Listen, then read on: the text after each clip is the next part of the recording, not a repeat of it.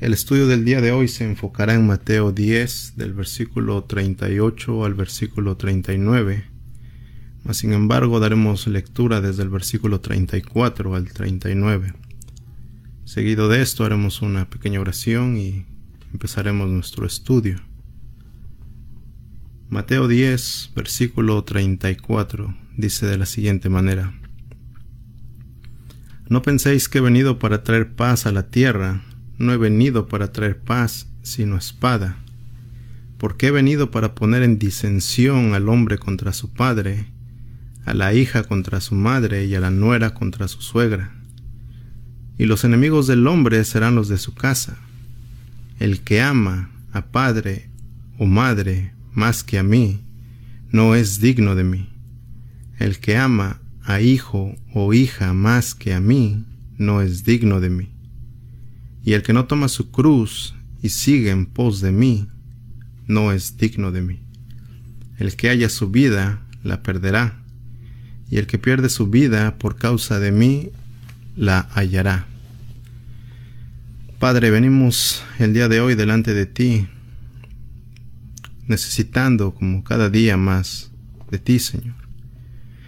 Ayúdanos, Señor, a crecer más en el conocimiento de tu nombre, porque solamente a través de ti, Señor, es que podemos afrontar todas estas aflicciones que en el mundo se nos ponen, esos obstáculos que nos son colocados por la vida, por el mundo, por el enemigo, Señor. Mas sin embargo debemos de tener confianza en ti, Señor, porque tú eres el que has vencido al mundo. Y como tú has vencido al mundo, Señor, tú le dices a tus discípulos en ti es que deben de tener confianza. Debemos de abrazarnos a la esperanza que algún día, Señor, estaremos contigo y gozaremos de todas esas promesas que tú nos has dado, Señor. Mas sin embargo, mientras estemos en este mundo y en este cuerpo sujeto a pasiones y diversas concupiscencias, Señor, debemos de someternos a ti porque esa es nuestra salida. Tú, Señor, eres nuestra salida. Ayúdanos, Señor, entonces a entender el pasaje que vamos a estudiar el día de hoy. Nosotros somos seres limitados, Señor, seres finitos. Nuestra mente tiene un límite y un límite bastante corto, Señor. Mas sin embargo, confiamos en ti, Señor, porque tú eres el que dices que eres el que nos enseña, el que pone esta palabra en nuestro corazón y asimismo tú la haces germinar. Si de, nosotros dependiera, Señor, el enseñarle tu palabra a las personas y solamente en nosotros recayera ese poder de hacer que las personas nos escucharan y abrazaran en su corazón esa idea de Cristo Redentor, Señor, no lo conseguiríamos. No lo conseguiríamos, Señor, sino solamente es a través de ti, Padre. A través de ti porque lo hemos atestiguado, Señor, hemos sido testigos. Como tú le enseñas tanto a chicos como grandes, tu palabra, Señor, entra en el corazón de los niños, de los jóvenes, de los adultos y de los ancianos, Señor. Porque tu palabra es viva y eficaz y más cortante que una espada de doble filo. Ayuda, Señor, al que ahora expone tu palabra, porque pues Él en sí mismo tiene infinidad de debilidades, mas sin embargo, Señor, tú eres el que llamaste a tu siervo, y tú eres el que edificas tu iglesia, Señor, tú solamente tú. Nosotros no somos más que mensajeros, personas con un mensaje a transmitir, Señor. Ayúdanos a que este mensaje sea fiel a ti y fiel a tus palabras, Señor. Que lo transmitamos tal como nos es dado, Señor, sin diluir nada. Que presentemos tu evangelio tal como es, Señor verdadero, eficaz. Gracias Señor por la vida de todas las personas que escucharemos el día de hoy tu palabra, Señor. Abre nuestros oídos y nuestros corazones, nuestro entendimiento, Señor, para que podamos discernir esta palabra tuya. Gracias te damos, Señor, en el precioso nombre de tu Hijo Jesucristo. Amén. La clase pasada estudiamos cómo Jesús nos dice que viene a causar esta disensión y este, esta espada entre las familias. veíamos cómo siendo Jesús un Dios de paz y un Dios que trae esa paz a los corazones de las personas. Sin embargo, aquellos que predican su palabra, aquellos que son llamados por Cristo y enviados a estas personas, se encontrarán con este obstáculo, este rechazo directo de, de Cristo primeramente, porque Él es nuestro Maestro y nosotros solamente anunciamos a nuestro Maestro. Mas sin embargo, Cristo mismo nos dice que inclusive en nuestras casas también encontraremos este rechazo. Este rechazo siempre y cuando nosotros prediquemos lo que es el Evangelio según Jesucristo. No lo que nosotros entendemos o lo que nosotros interpretamos a la luz de nuestras ideas preconcebidas o de las doctrinas a las que hemos sido expuestos anteriormente. No. Siempre y cuando el Evangelio de Cristo sea predicado encontraremos esta oposición no solamente de vecinos o de personas que recién vamos conociendo, sino, como nos dice Mateo, que los enemigos del hombre serán los de su casa. Ahora este versículo 38 inicia diciendo, y el que no toma su cruz y sigue en pos de mí, no es digno de mí. El que haya su vida, la perderá, y el que pierde su vida por causa de mí, la hallará. Este versículo 38 inicia con esta palabra de y. Este versículo 38 nos habla acerca de una unión, de una idea que continúa. Un versículo anterior se une con este y este así con el siguiente. Lo hemos hecho notar en los estudios pasados, que las escrituras se estudian de esa manera y de esa manera es que nosotros debemos escudriñar la palabra de Dios, siempre llevándolo a todo el contexto de la palabra. Porque cuando nosotros nos encontramos con un versículo que a nuestros ojos o a nuestro entendimiento parece contradictorio o paradójico, tenemos que llevarlo a toda la escritura, compararlo con toda la escritura, qué es lo que dice toda la escritura. Es por eso que los falsos maestros y los lobos rapaces hacen de un versículo una doctrina y asimismo lo enseñan a las demás personas y las demás personas no tienen el cuidado no tienen ese temor de Dios y comparar lo que han escuchado con las escrituras, no, sino que simplemente enseñan lo que escucharon sin poner ese empeño en compararlo a la luz de las escrituras. Aquí Mateo nos habla acerca de la cruz, citando las palabras del Señor Jesucristo, que dice que el que no toma su cruz y sigue en pos de mí no es digno de mí. La cruz hoy en día en estos días ha tomado un significado totalmente distinto a lo que la cruz en el tiempo que Jesucristo se hizo hombre y tabernaculizó entre los hombres tenía un significado distinto al de hoy en día al que se le ha dado. La cruz hoy en día es generalmente usado como un símbolo religioso. Este símbolo religioso es usado para un inicio o serie de oraciones. Vemos a personas de diferentes denominaciones usar este, este signo de la cruz para iniciar sus oraciones y para hacer el cierre de las mismas. Generalmente estas oraciones son vanas repeticiones, son simples palabrerías elevadas delante de Dios. Y así se les enseña a las personas que esto es una oración grata delante de los ojos de Dios. ¿Por qué? Porque sigue una cierta liturgia que les es enseñado por un líder religioso. Entonces este símbolo de la cruz es usado para el inicio, cierre de sus oraciones. También lo encontramos que es usado para bendecir a personas. Cuando una persona quiere bendecir a otro, le hace este símbolo de la cruz, esta señal de la cruz. Y según ellos dicen que esta cruz es la que bendice a las personas. Nos hemos encontrado también a familiares o conocidos o personas que vemos por la calle que van pasando y hacen a manera de saludo esta señal de la cruz ante lugares, ante objetos o ante imágenes que consideran ellos venerables.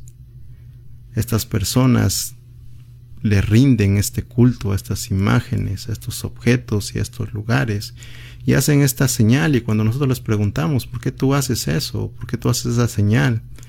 La mayoría de ellos no saben ni por qué lo hacen, simplemente te dicen porque pues así nos enseñaron nuestros padres. Esta es la enseñanza que heredamos de nuestros padres y así nosotros entonces la repetimos.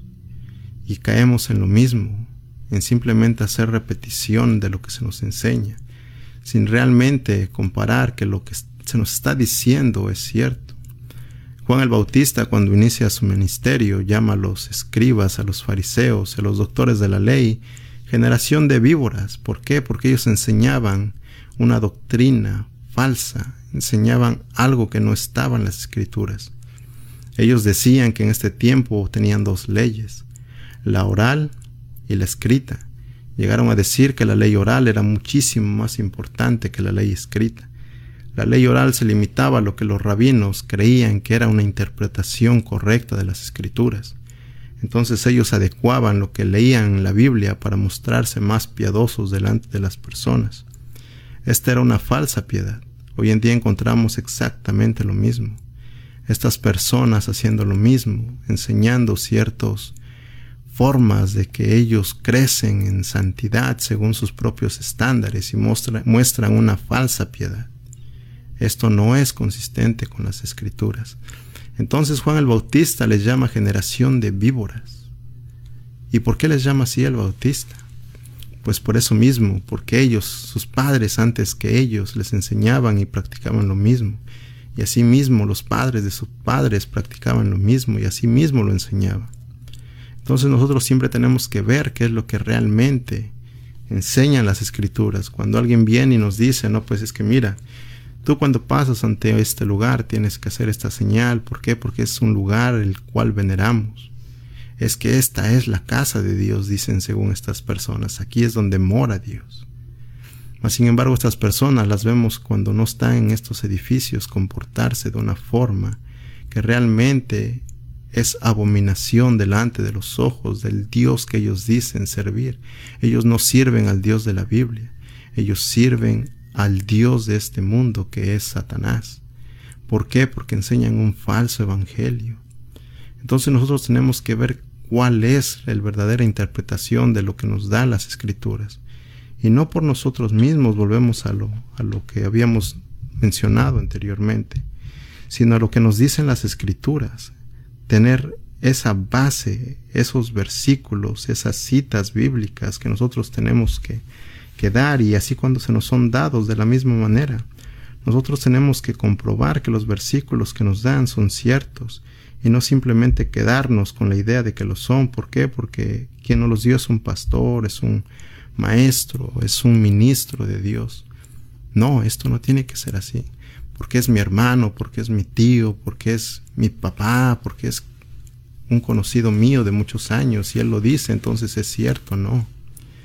Esto no tiene que ser así, es todo lo que se nos dice tiene que ser comparado a la luz de las escrituras.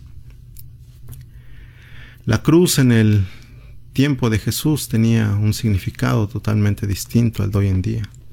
Hoy en día vemos a personas usar estas cruces en sus cuellos y se las cuelgan como pendientes y le dan estos poderes curativos, estos poderes que según ellos los cuidan del diversos males.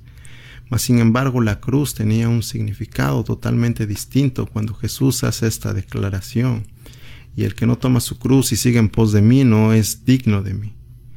La palabra cruz se origina del griego stauros y del latín crux con X al final, como si fuese a escribir cruz pero con X al final.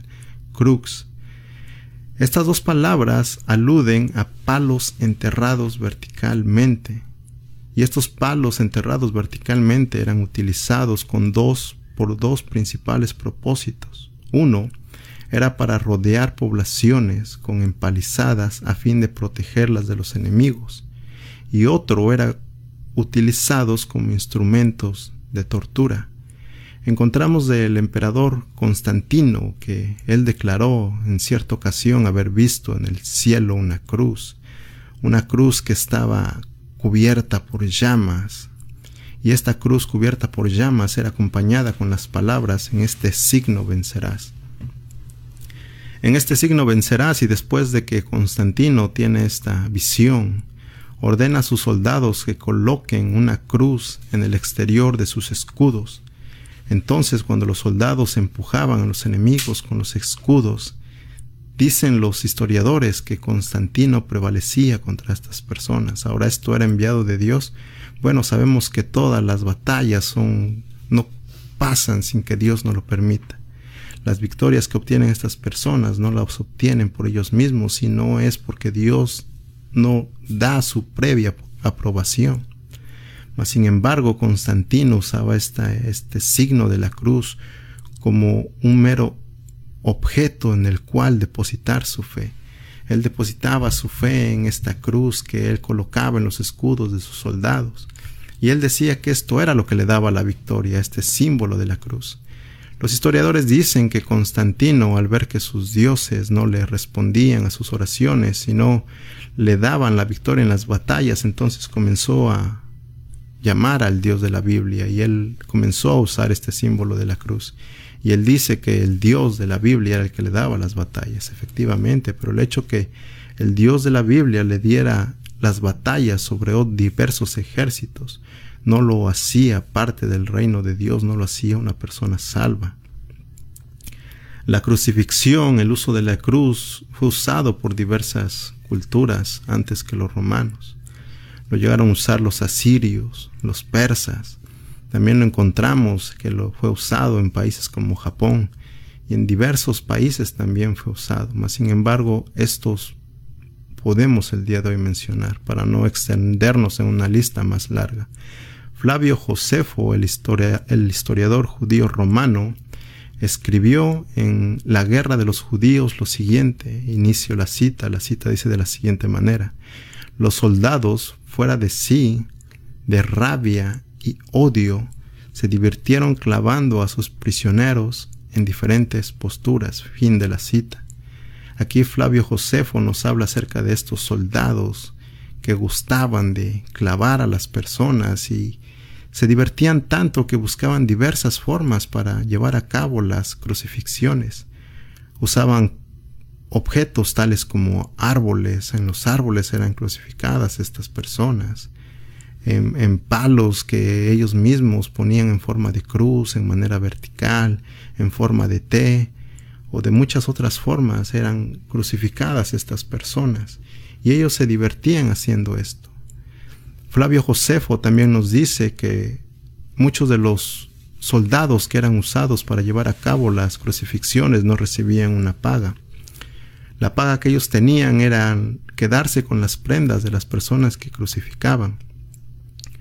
Entonces por eso encontramos en pasajes que también nos menciona la Biblia cómo estos soldados echaban suerte sobre las ropas inclusive de nuestro Señor Jesucristo. Flavio Josefo nos dice que esto ellos lo recibían a manera de pago porque muchos de ellos no recibían un pago apropiado para lo que ellos decían hacer y la labor que desempeñaban.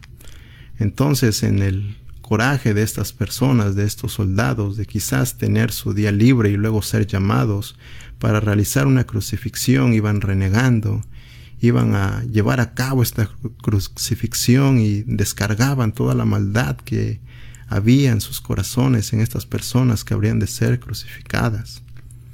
Encontramos a otros personajes en la historia que se valieron de este acto de crucifixión para llevar a cabo su sentencia sobre sus prisioneros, sobre sus rehenes y sobre muchas personas. Hay una persona que se llama Alejandro Janeo con doble N, Alejandro Janeo, Alejandro Janeo nos dice que mientras sostenía una fiesta llena de excesos, llena de bebidas embriagantes y de concubinas, crucificó mientras sostenía esta fiesta a 800 personas, judíos todos ellos.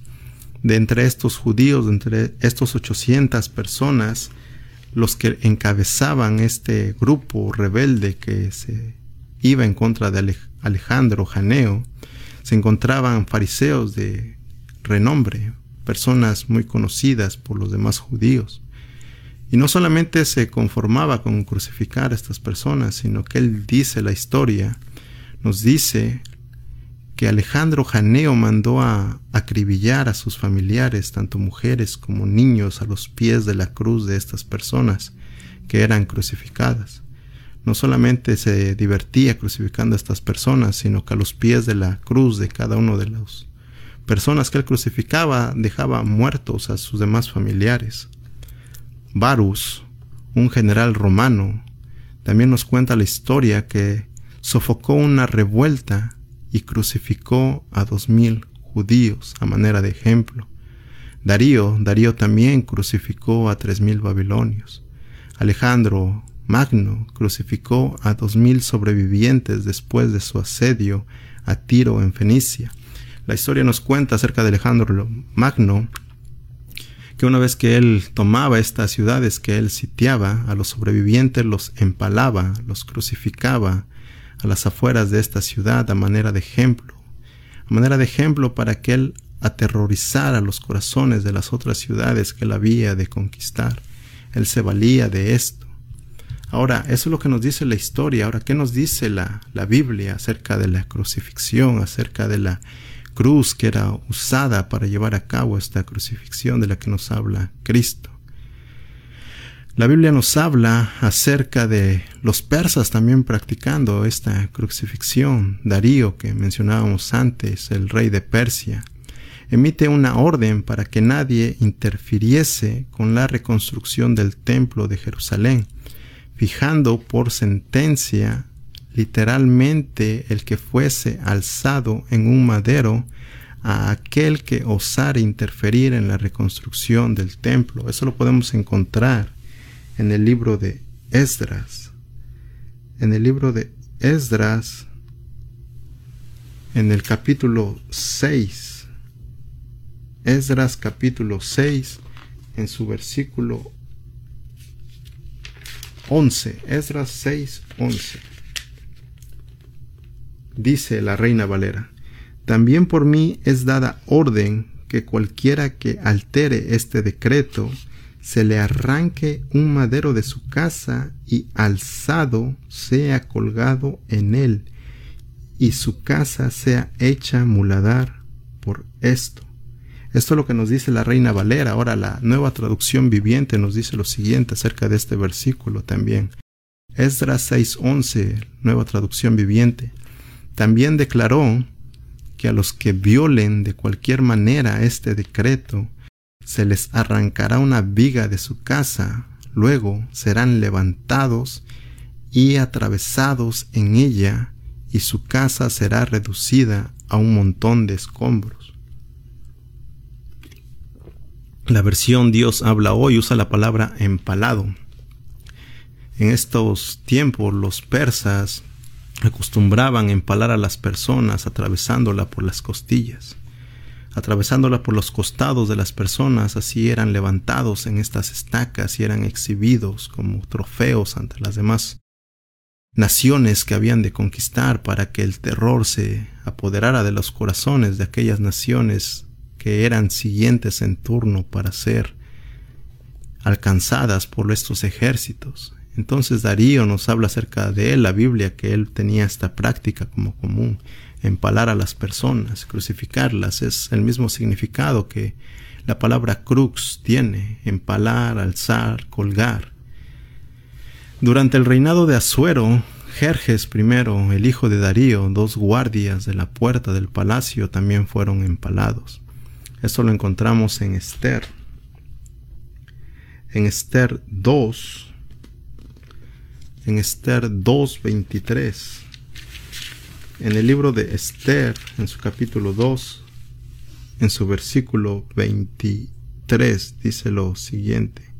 Se hizo investigación del asunto y fue hallado cierto, por tanto los dos eunucos fueron colgados en una horca y fue escrito el caso en el libro de las crónicas del rey. Esto la Reina Valera, la traducción Reina Valera.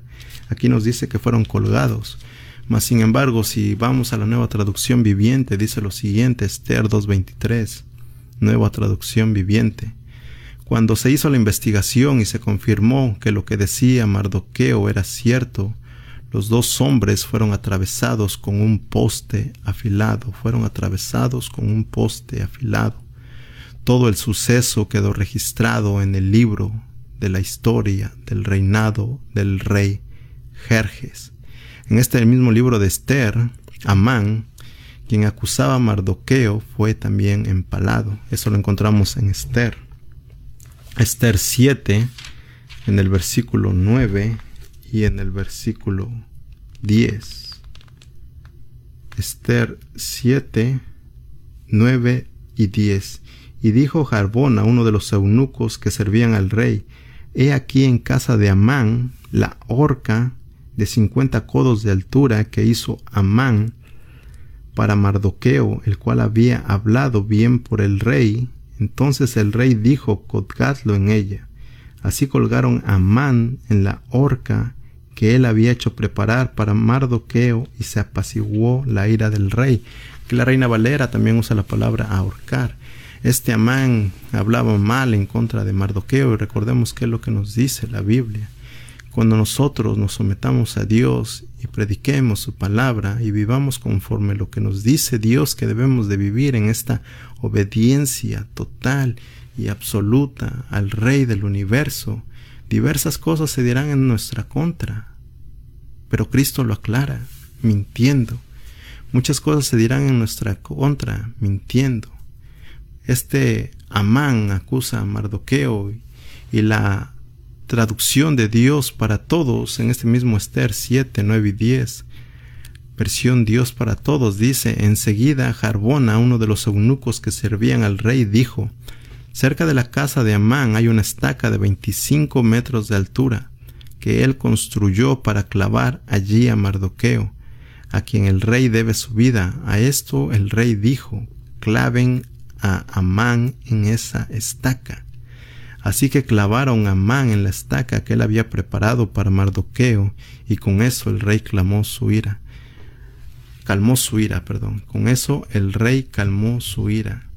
Aquí Mardoqueo va delante de Dios y él se rinde a Dios y Dios es el que preserva su vida de Mardoqueo, mas sin embargo, Amán había preparado estas estacas para que Mardoqueo fuese atravesado por ellas y colgado y exhibido a las demás personas pero no fue como él lo había planeado, sino como Dios ya había permitido que pasase y estos mismos objetos que él había preparado para ejecución de un inocente fueron para su propia ejecución. Aquí entonces nos dice Mateo en este versículo, citando al Señor Jesucristo en Mateo 10,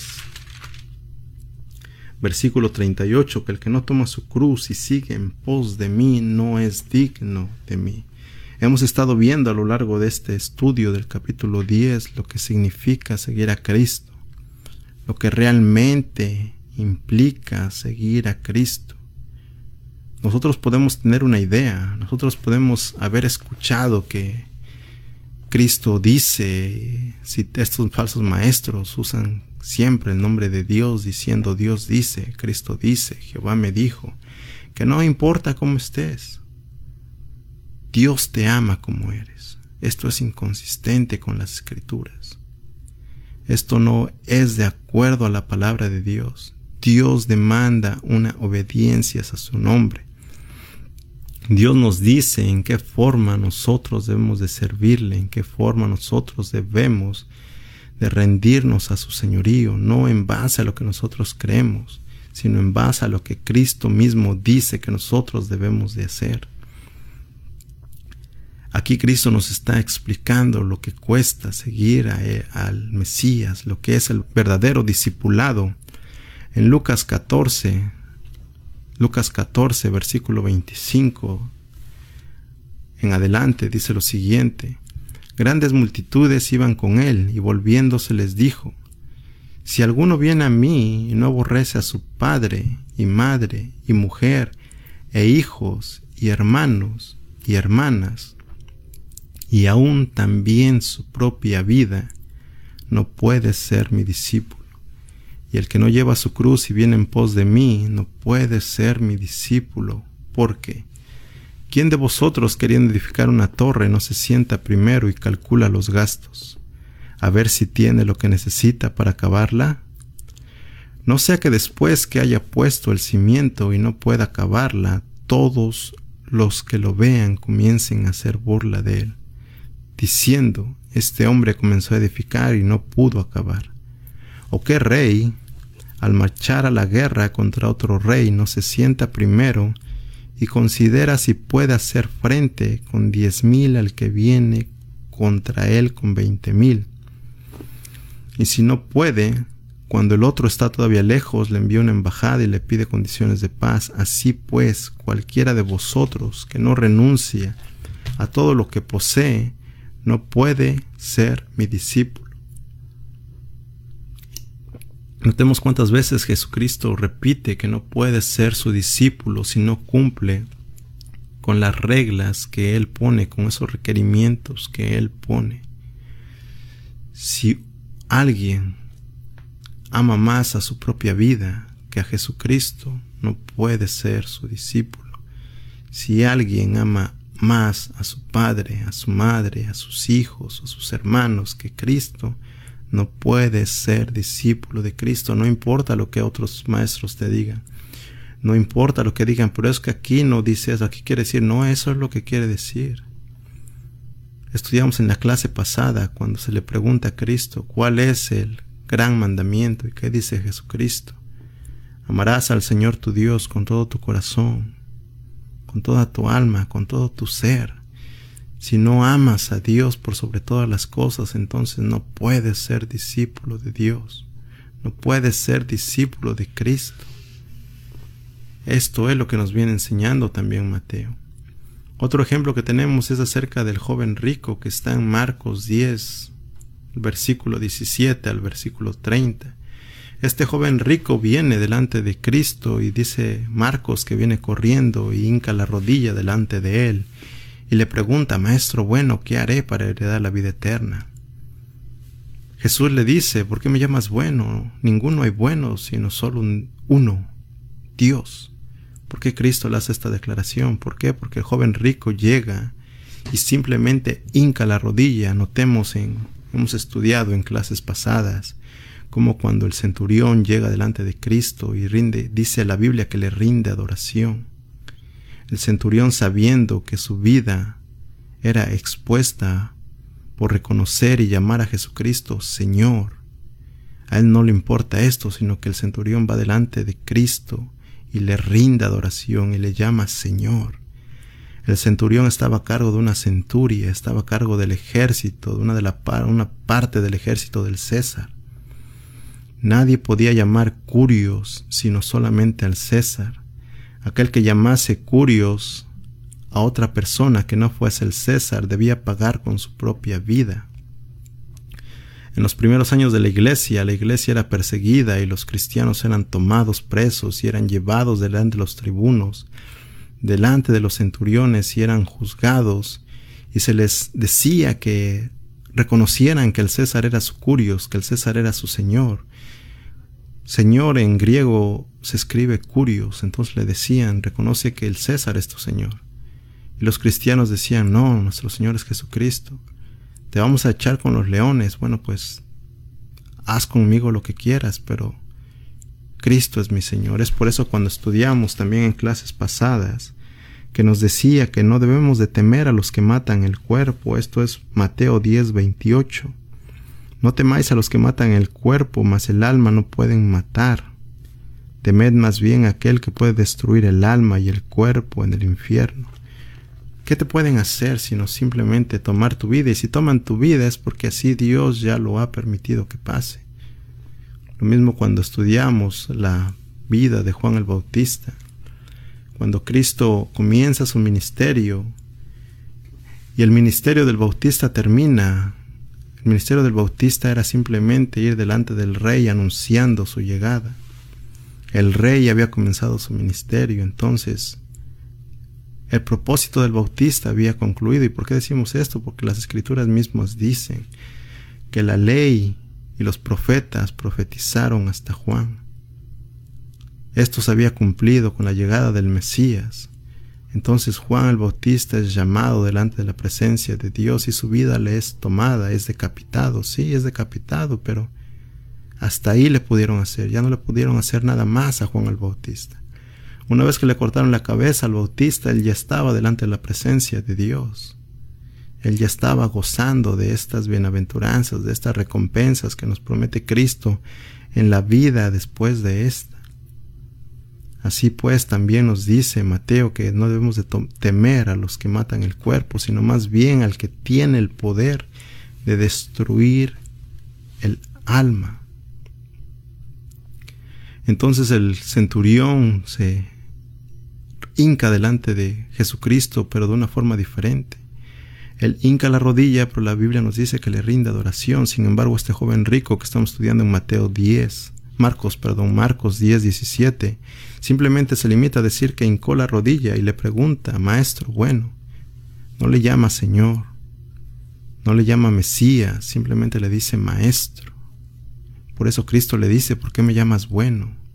Si para ti solo soy un simple maestro, entonces no me llames bueno, porque bueno solo hay uno y es Dios. Y si tú no me reconoces como Dios, entonces ¿para qué me llamas bueno?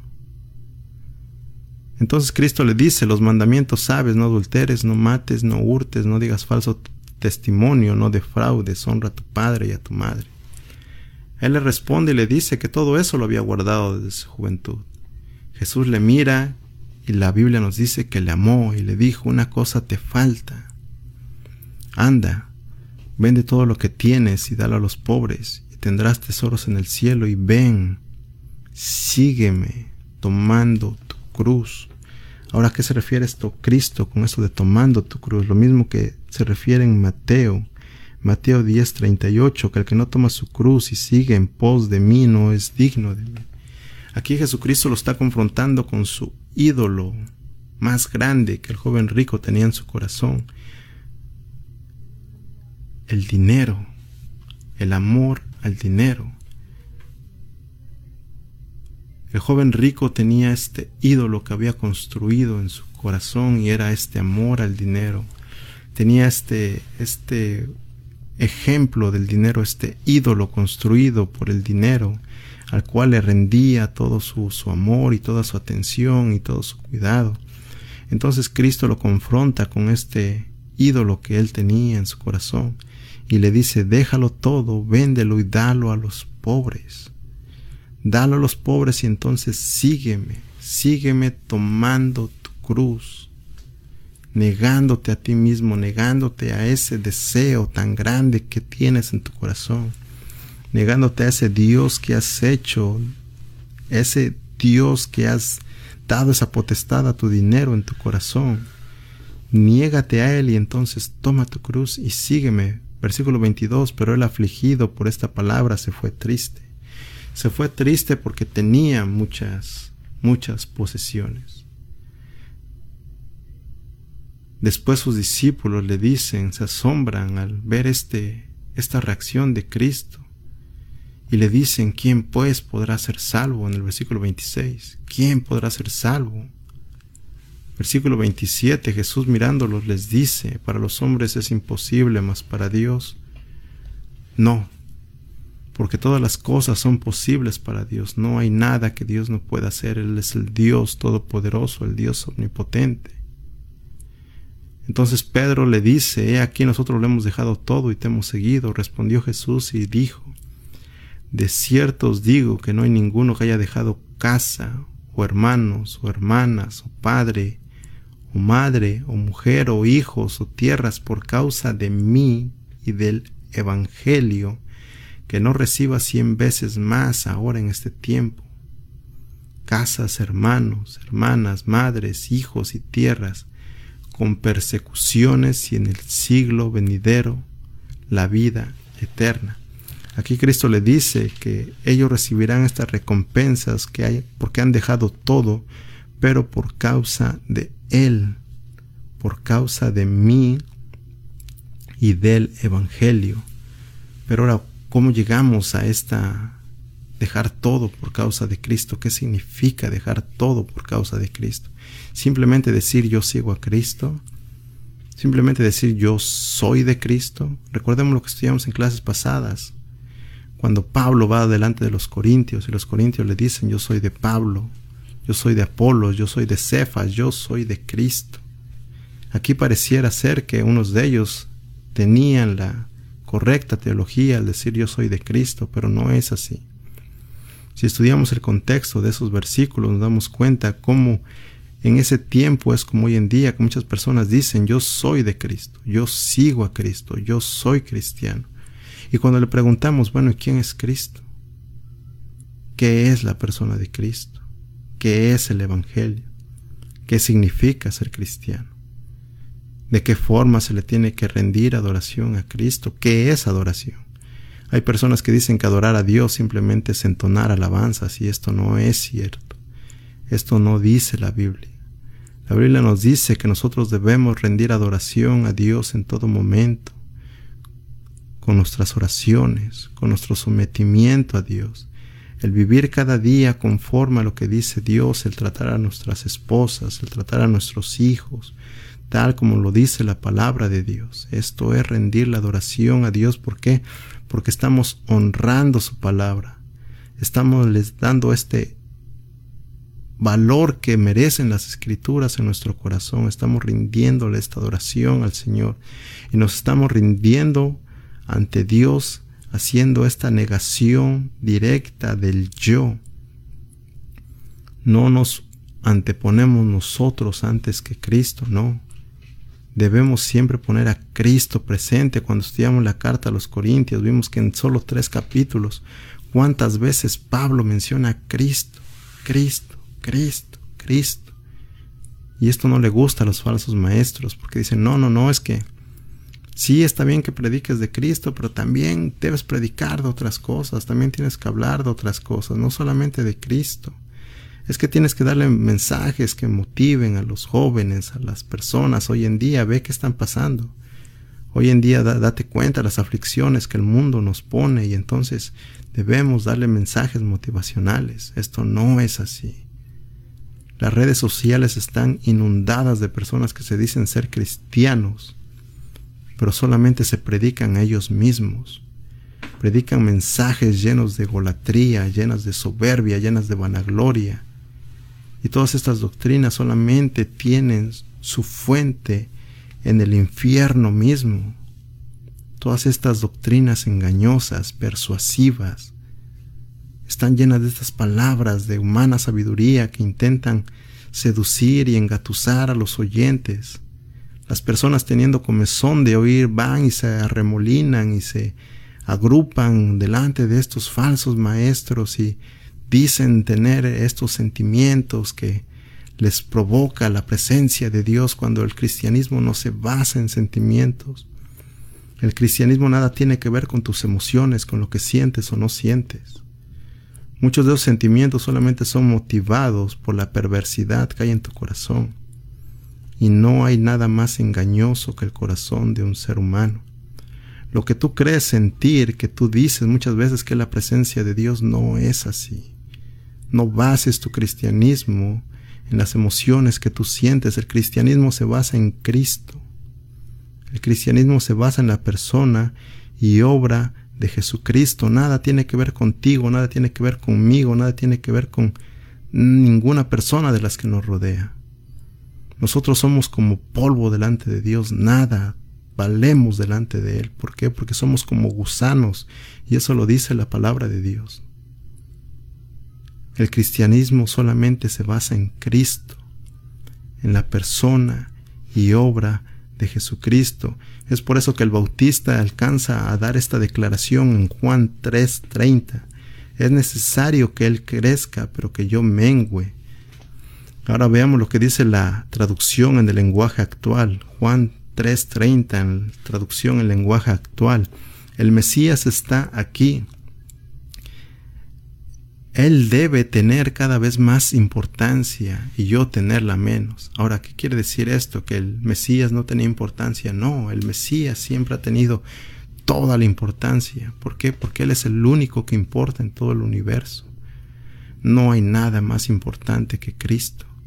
Mas sin embargo aquí el Bautista está dando esta declaración que entre más nosotros menguemos, que entre más tú seas sumiso a la voluntad de Dios y cuando, entre más tú te sometas a Dios, entonces más se va a ver este reflejo de Cristo en tu corazón. Tú dices que eres cristiano, sí, deja preguntarte algo. tus obras confirman la fe que tienes en Jesucristo, el testimonio que tú das va conforme a las escrituras, o simplemente deseas ser cristiano mientras estás con las otras personas, con las personas con las que te congregas cada semana o cada dos, tres días, y tú los saludas y les dices, oh, ¿qué tal hermano? ¿Cómo estás? Dios te bendiga, y por eso tú crees que eres cristiano. Y después te la pasas comportándote como una persona mundana. No hay temor de Dios en tu corazón. Tú pecas una vez y vuelves a pecar y vives practicando el pecado. Y no hay arrepentimiento en tu corazón, sino simple remordimiento. Entonces déjame decirte algo que tú, que el yo que hay en tu corazón es demasiado grande. Tú has decidido de manera abierta no negarte a ti mismo, sino que al contrario, tu ego sigue creciendo, tu ego sigue abarcando toda tu, toda tu vida, todo tu corazón. Ahora hay personas que te enseñan que simplemente por hacer una oración de fe y te dicen, haz que pídele a Cristo que entre en tu corazón y dile Jesús, yo te acepto en mi corazón. Esto no lo dicen las escrituras, esto en ninguna parte de la Biblia lo vas a encontrar. No es que tú aceptes a Jesús en tu corazón, es que tú rindas tu vida a Jesucristo. La Biblia no dice que tú le des un pequeño lugar a Cristo en tu corazón. La Biblia dice que te arrepientas y que te conviertas. La Biblia dice que le des la espalda al pecado, que le des la espalda al pecado, que te niegues a ti mismo, que tomes tu cruz y que sigas a Cristo si es que en verdad tú eres un discípulo de Dios. La Biblia no dice que tú le tienes que dar un 10% de tu vida a Dios, a Cristo, no. La Biblia dice que tienes que darle toda tu vida el 100% de lo que eres, rendírselo a Cristo. Ir delante de Dios y decirle, Señor, permíteme, dame el privilegio de ser un esclavo tuyo. Yo de manera voluntaria me rindo ante tu señorío y te reconozco que no hay Señor más grande que tú y yo deseo y anhelo con todo mi corazón ser un siervo tuyo corazón perverso del ser humano le cuesta tanto rendirse a Cristo y decirle, Señor, yo quiero ser tu esclavo. Gobierna tú sobre mi vida, Señor, yo me levanto de mi trono de, de pecado, es lo que nos dice el Salmo 1.1, que nosotros tenemos que dejar nuestro trono de perversidad y de engaño en el que estamos sentados y en nuestro corazón tenemos este trono del cual dirigimos nuestra vida con una cerviz alta y altiva. La Biblia dice que nosotros tenemos que levantarnos de ese lugar y decirle, Señor, siéntate tú y gobierna mi vida, sé tú mi rey, sé tú mi Señor, sé tú mi todo, mi principio, mi fin, sé tú mi Señor. Juan el Bautista lo tenía muy presente. Él debe tener cada vez más importancia y yo tenerla menos. Entre menos repitan mi nombre es mejor que conozcan a Cristo. Que cuando yo hable, Señor, las personas se queden con esa idea que escucharon el mensaje de Cristo. Que el único que repetía el predicador era el nombre de Cristo. Que el único que repetía era lo que le fue dado a predicar, que tienes que arrepentir y te tienes que convertir. No tienes que vivir en este mundo, en esta burbuja que tú mismo te has creado y en el cual tú dices yo soy cristiano y no me importa lo que me digan. Yo voy a la iglesia cuando yo quiero. ¿Por qué? Porque yo no soy tan religioso como tú. Cuando ni siquiera sabes la definición de lo que religioso quiere decir. ¿Quieres ir a la iglesia de vez en cuando? ¿Sí? ¿Quieres leer tu Biblia muy de vez en cuando? quieres seguir a Cristo en tus propios términos, está bien. Pero el día del gran trono blanco no estarás a la derecha de Cristo, sino estarás a la izquierda de Dios y serás juzgado mediante tus obras y serás enviado directamente al infierno. Porque en aquel día muchos le dirán a Cristo, Señor, Señor. En tu nombre echamos fuera demonios y en tu nombre hicimos prodigios y señales. ¿Y qué les dirá Cristo? Apartaos de mí, hacedores de maldad. Nunca os conocí. ¿Quieres hacer las cosas a tu voluntad? Ok, que se haga tu voluntad. ¿O quieres hacer las cosas como Cristo demanda, como Él dice, que tienes que menguar tú para que se vea ese arrepentimiento genuino que has tenido en Cristo? ¿Tus obras confirman la fe que profesas en Cristo? ¿O simplemente tus obras confirman que eres uno de esos cristianos más del montón? Hay muchos falsos predicadores que en la en sus redes sociales, en sus redes sociales se ponen que son motivadores personales. ¿Y qué es lo que nos dicen? Porque tú tienes que ser como Moisés, que el mar no detuvo a Moisés, y Moisés abrió el mar y, no, y las murallas de Jericó no detuvieron a Josué. Tú tienes que ser un Moisés, tienes que ser un Josué. ¿Qué es lo que nos dice la Biblia? ¿Quién fue el que abrió el mar? Dios. Cuando el pueblo de Israel llega a Jericó y envía a los espías y los recibe Rahab, esta persona que no era del pueblo de Israel, ella tenía una mejor teología que estos maestros hoy en día, que estos falsos maestros, que estos ministros de Satanás enseñan. ¿Qué es lo que dice Rahab? Nosotros hemos escuchado que Dios abrió el mar, que Dios los sacó de Egipto, que Dios los preservó en el desierto que Dios ha acabado con todos los ejércitos que han estado delante de ustedes. Ella tenía un mejor entendimiento del nombre de Dios que estas personas que dicen que ni el mar se le pudo poner a Moisés, que ni las murallas de Jericó se le pusieron a Josué. Esto es lo que nos gusta y esto es lo que llama la atención a nuestro perverso corazón y nosotros queremos escuchar estos mensajes y nos cuesta tanto cuando un predicador viene y nos dice arrepiéntete, conviértete de tus pecados. Tú no eres cristiano, tú dices ser cristiano pero no lo eres. ¿Por qué? Porque vives practicando el pecado. Tú mientes y te deleitas en la mentira y solamente piensas en la manera de cómo mentir otra vez tú vas y cometes adulterio y estás pensando la nueva oportunidad que tú mismo vas a crear o la que se te va a presentar, en la cual tú mismo vas a adulterar nuevamente. Tú estás delante de tu hermano y le dices racá, le dices tonto, le dices menso, le dices bueno para nada. Esto también está mal delante de los ojos de Dios y así tú te dices ser cristiano. Así tú te dices seguir a Cristo, no. Esto no es así. Esto no es así. Por eso Mateo nos dice en Mateo 10:38, el que no toma su cruz y sigue en pos de mí no es digno de mí. No es como hoy en día se nos ha enseñado, es que esa es mi cruz que estoy cargando. Y lo dicen de una manera que pretenden mostrarse como un mártir delante de las demás personas. O es que, mira, yo estoy pasando por este problema, pero esa es mi cruz que yo estoy cargando. ¿Es que Dios le da sus más grandes batallas a sus mejores soldados de verdad? ¿De verdad pensamos eso? Si con la primera aflicción que tenemos ya nos queremos rendir, si con un simple confinamiento de un mes, de dos meses en nuestra casa ya nos queremos rendir, si con una simple gripe no nos queremos ni levantar de nuestra cama. Mas sin embargo suena bonito el decir que Dios le da sus mejores batallas a sus mejores guerreros. ¿De verdad llegamos a pensar eso?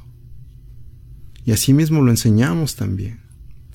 Así mismo lo enseñamos a nuestros hijos y a las demás personas que nos rodean. Pero la cruz no significa eso. Para el pueblo judío, en el tiempo que fue dada esta declaración ellos sabían que el tomar su cruz implicaba que ya no había marcha atrás. Una vez que los que iban a ser crucificados se les hacía cargar su cruz, ellos sabían que ya no había marcha atrás, que yo ya no había ese retorno. Se ha hablado de muchas posibles causas que llevaban a la muerte a las personas que eran crucificadas. La mayoría de las personas ha acordado que era por causa de asfixia que las personas morían.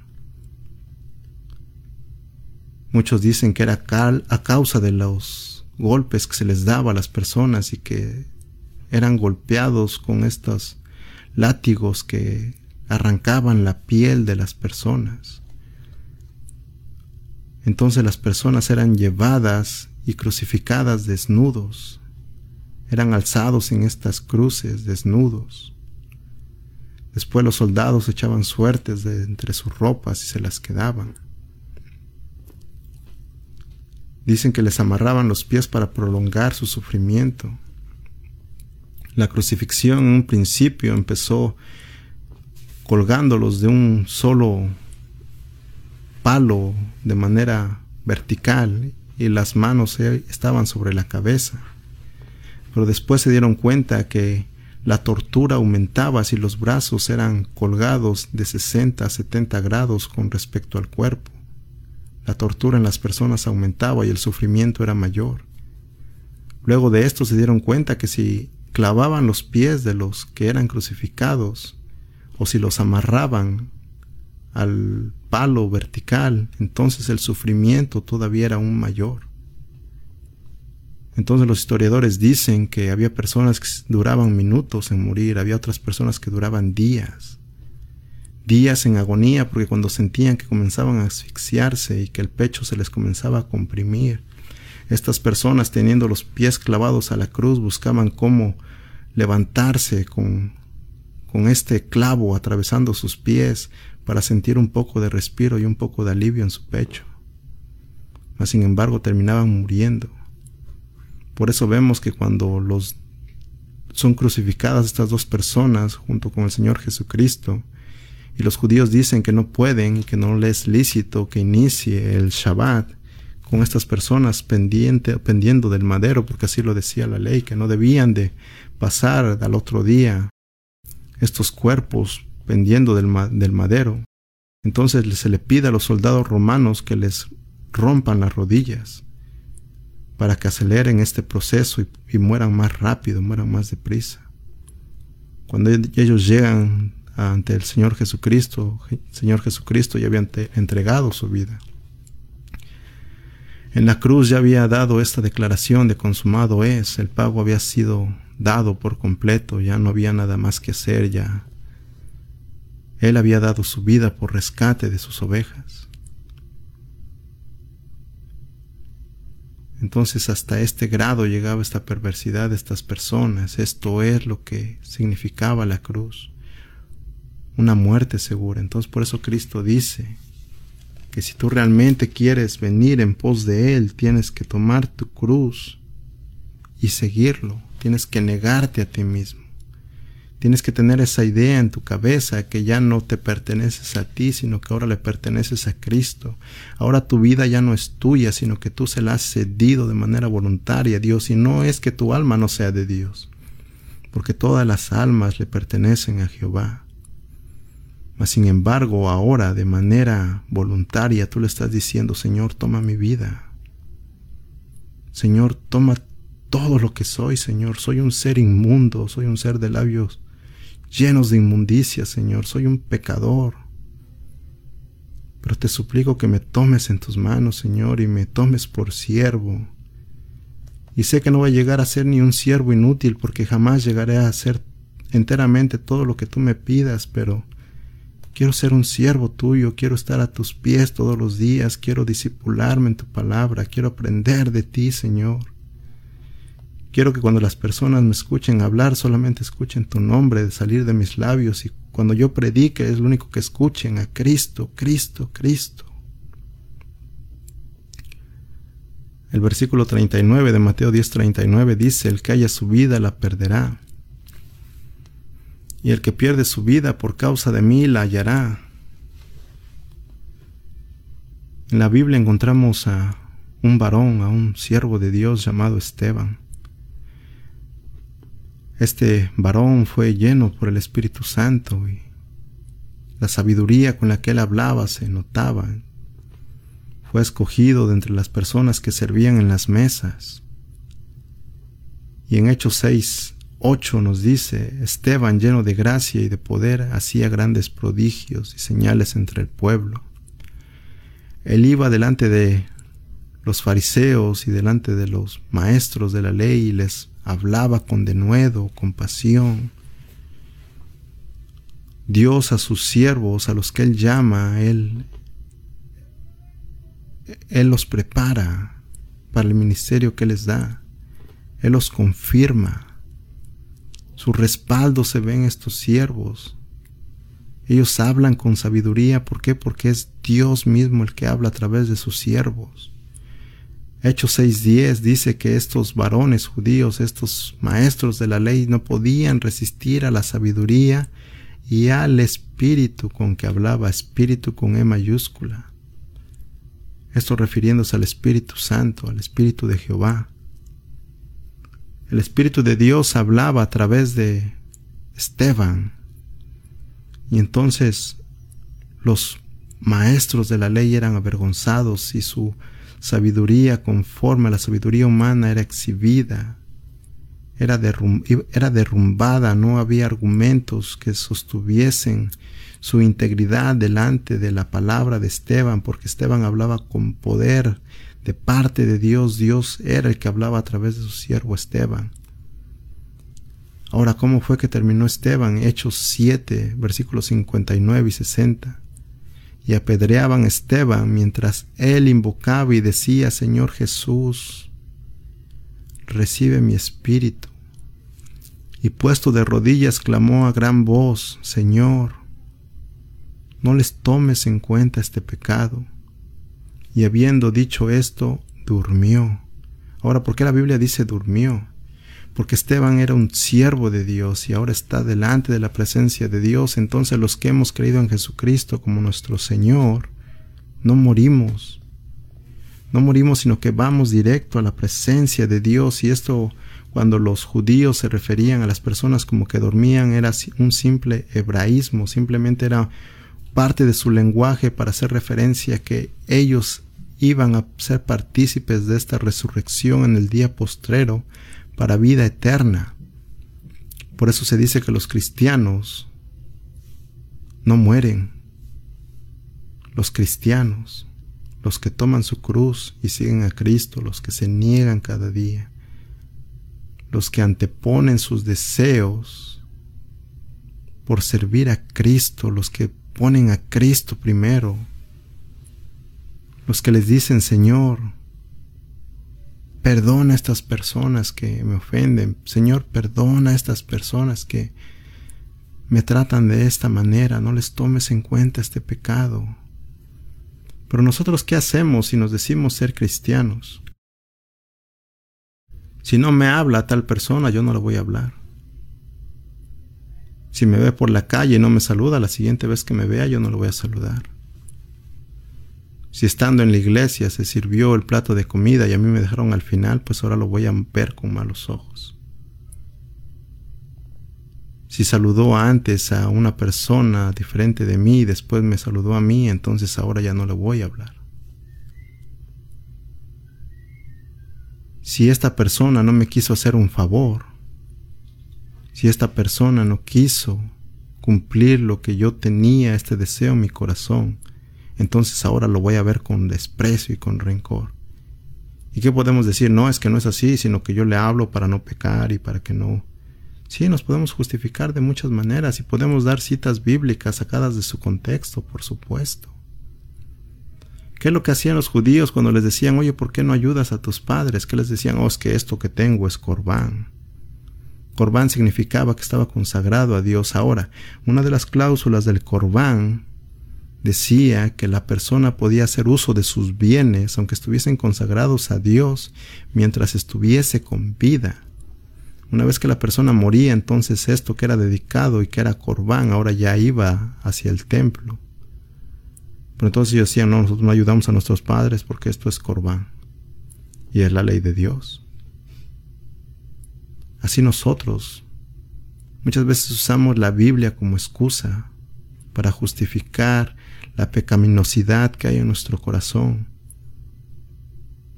¿Cuántos de nosotros podemos decir que hemos alcanzado este grado, este siervo de Dios, que a pesar de estar siendo apedreado, a pesar de saber que su vida le iba a ser tomada, él se pone de rodillas y clama a gran voz y le dice, Señor, no le tomes en cuenta este pecado.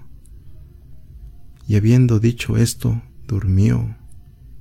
He aquí que Esteban había perdido su vida, pero la había hallado. ¿Por qué? Porque había hallado esta vida que es para vida eterna.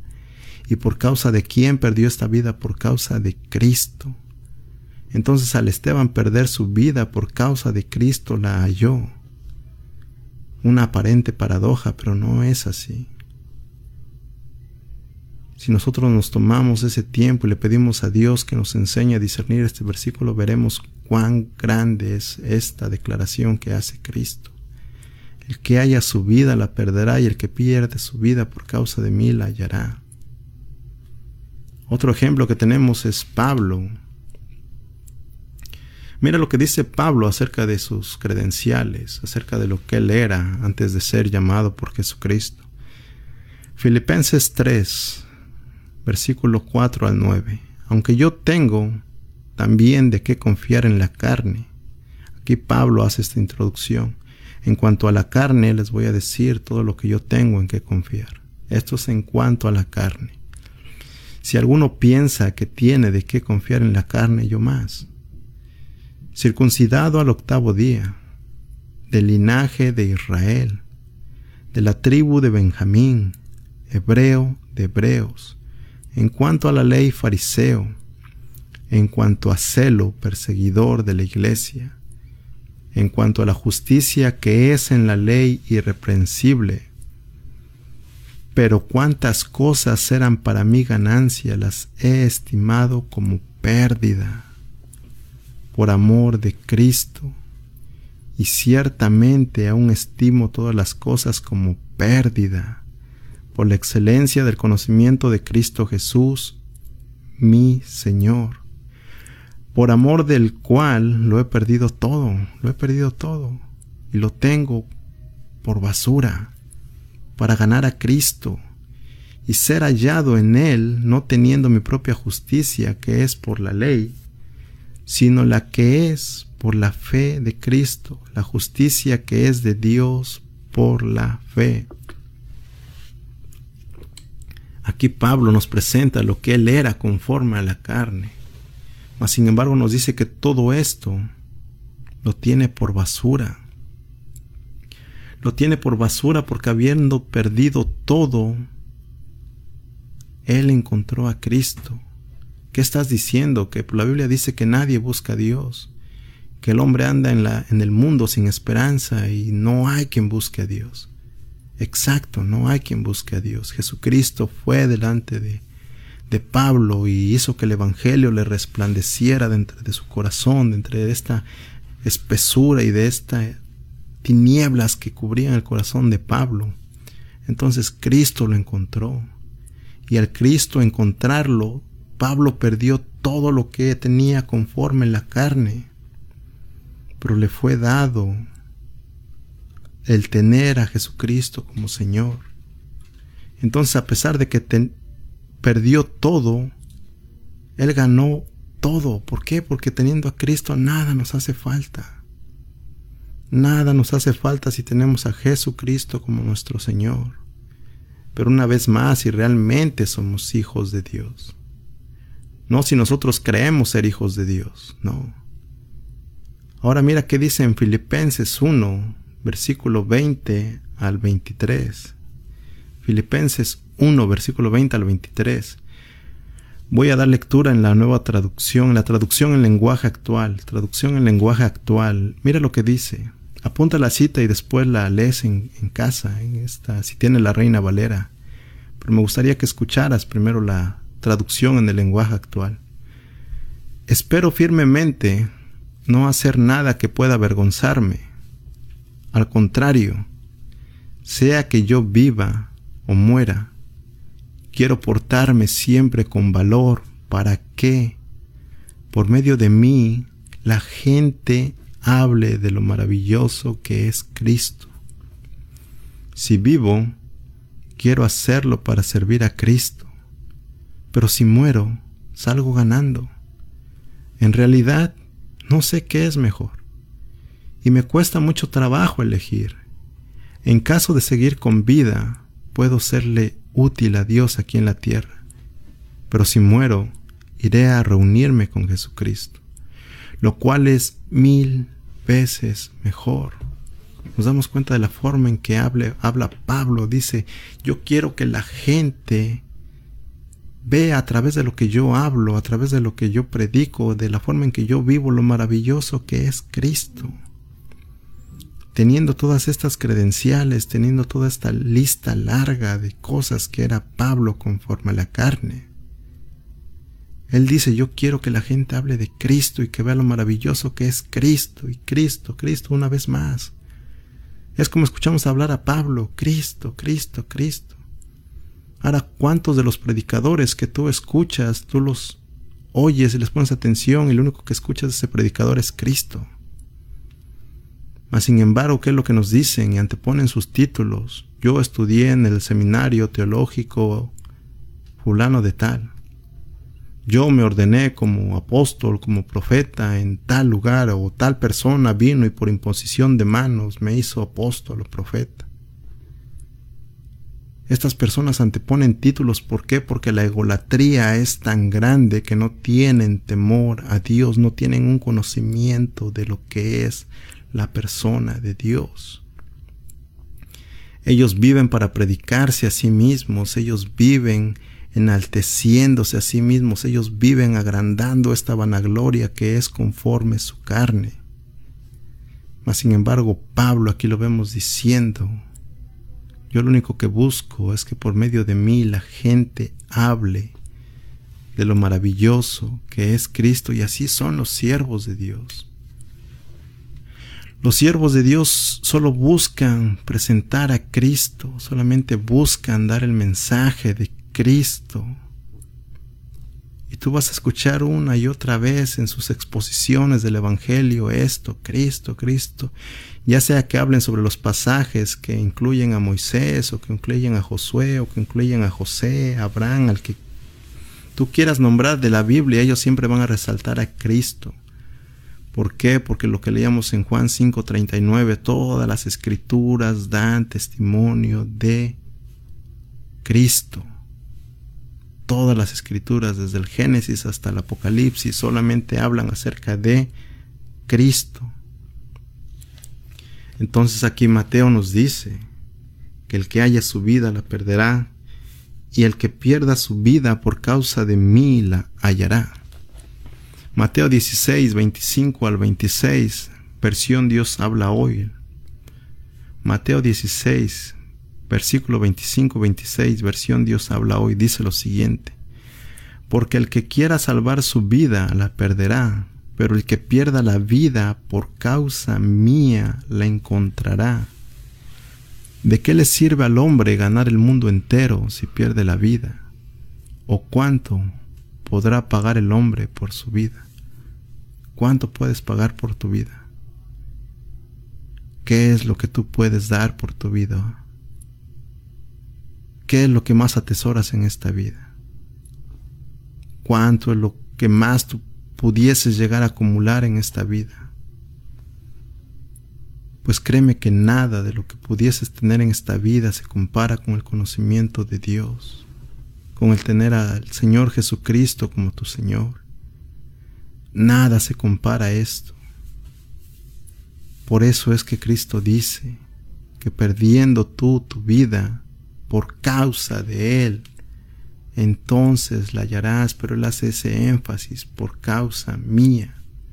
Y el que pierde su vida por causa de mí la hallará. Por causa de predicar su nombre, pero realmente como es el Evangelio, no un falso Evangelio. Evangelios de Jesucristo solamente hay uno.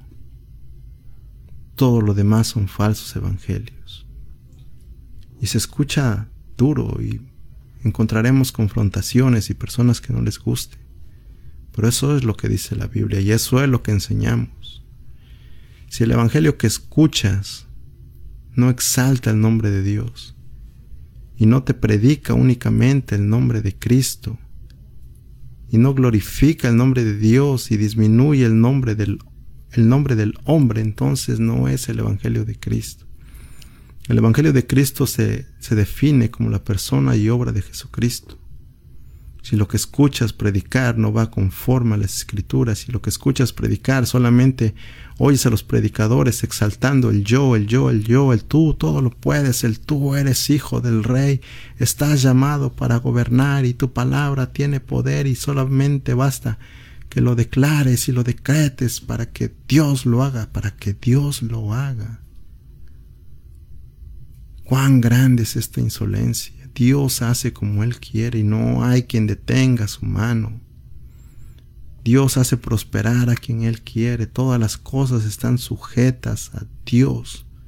Inclusive el Sinaí, cuando leíamos esta parte en que Moisés hablaba con Dios y Dios le respondía a Moisés y Dios hablaba con Moisés, dice que el Sinaí temblaba, que el Sinaí se estremecía delante de la presencia de Dios y humeaba y este humo salía del Sinaí.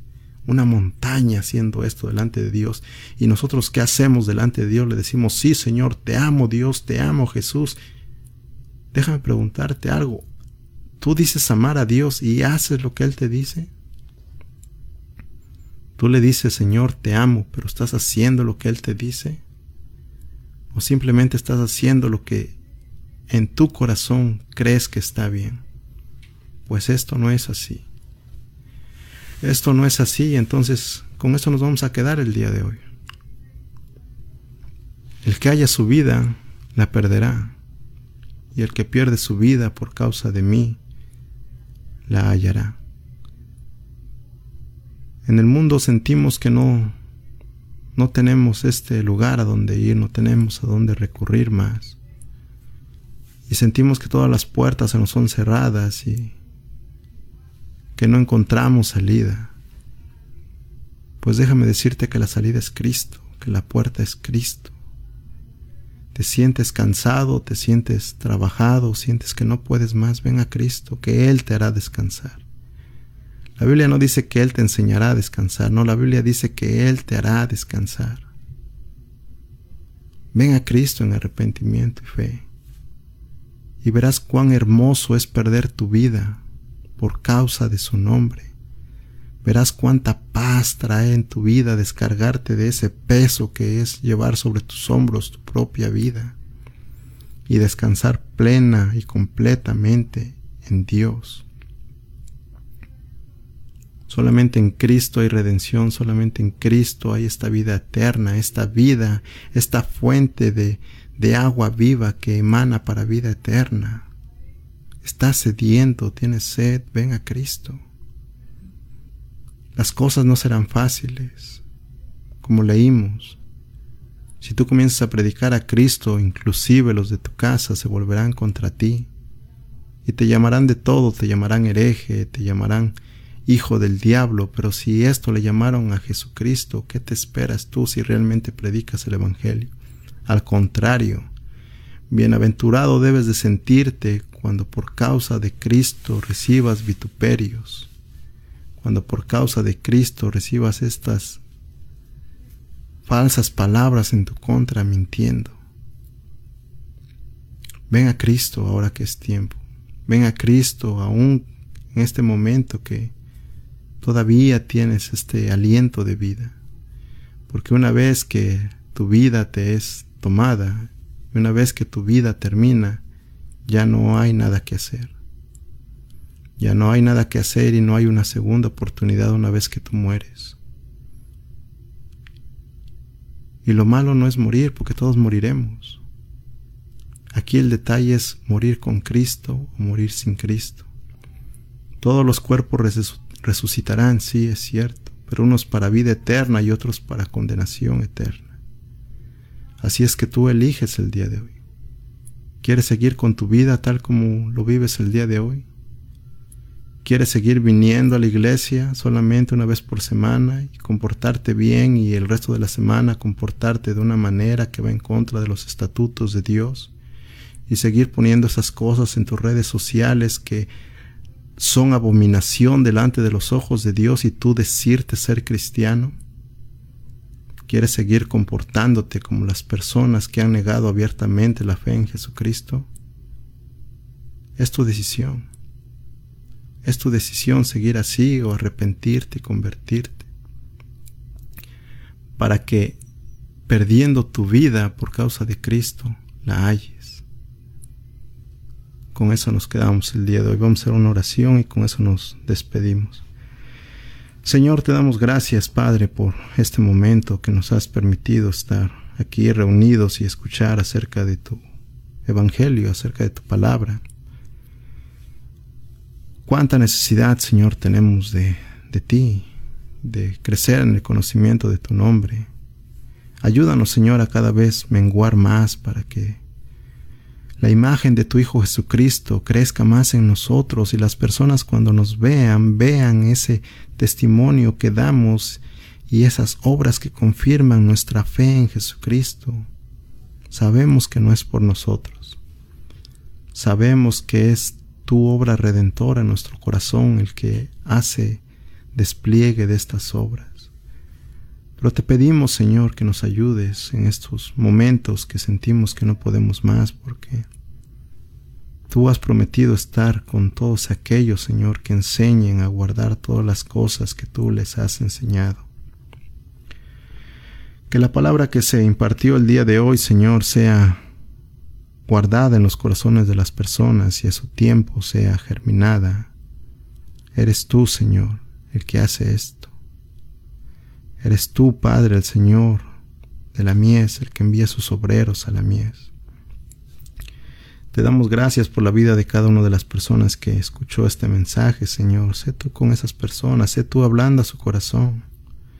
Sé tú mostrándole, Señor, el camino hacia tu Hijo Jesucristo. Sé tú transformando estos corazones de piedra en corazones de carne, Señor. Quita esa venda, Señor, de las personas que dicen ser tus hijos y no lo son. Te suplicamos, Señor, que añadas más personas a tu reino, que las convenzas de pecado, de juicio y de justicia, y que vengan al arrepentimiento, Señor, y sean traídas con fe, esa fe que es un regalo tuyo. Te pedimos por todas esas personas, Señor, que tienen padecimientos a causa de esta enfermedad, Señor, que nos tiene confinados en nuestras casas. Salva sus almas, Padre. Más que necesidad de, más que esa salud física, te suplicamos porque salve sus almas, Señor. Y si de ti está, Señor, darles también la sanidad física, pues te lo agradecemos de corazón, Padre pero sabemos que tú harás conforme tu soberanía, Padre, y conforme tus propósitos. Mas, sin embargo, te damos gracias porque nos permite reunirnos aún en medio de estas aflicciones. Gracias por estos medios que tú pones a nuestro alcance para que tu evangelio sea predicado y sea compartido. Gracias te damos, Señor, y estaremos esperando, señoras, nuestro siguiente encuentro como iglesia. Hasta nuestro siguiente estudio, Señor, sabemos que tú estarás con tus hijos, porque tú así lo has prometido, Señor, y sabemos que tú lo cumplirás así. Sé tú, pues, con la vida de cada uno de los que escucharon el día de hoy, Padre. Gracias te damos, Señor. Gracias, Padre. En el precioso y bendito nombre de tu Hijo Jesucristo. Amén. Dios les bendiga a cada uno de ustedes.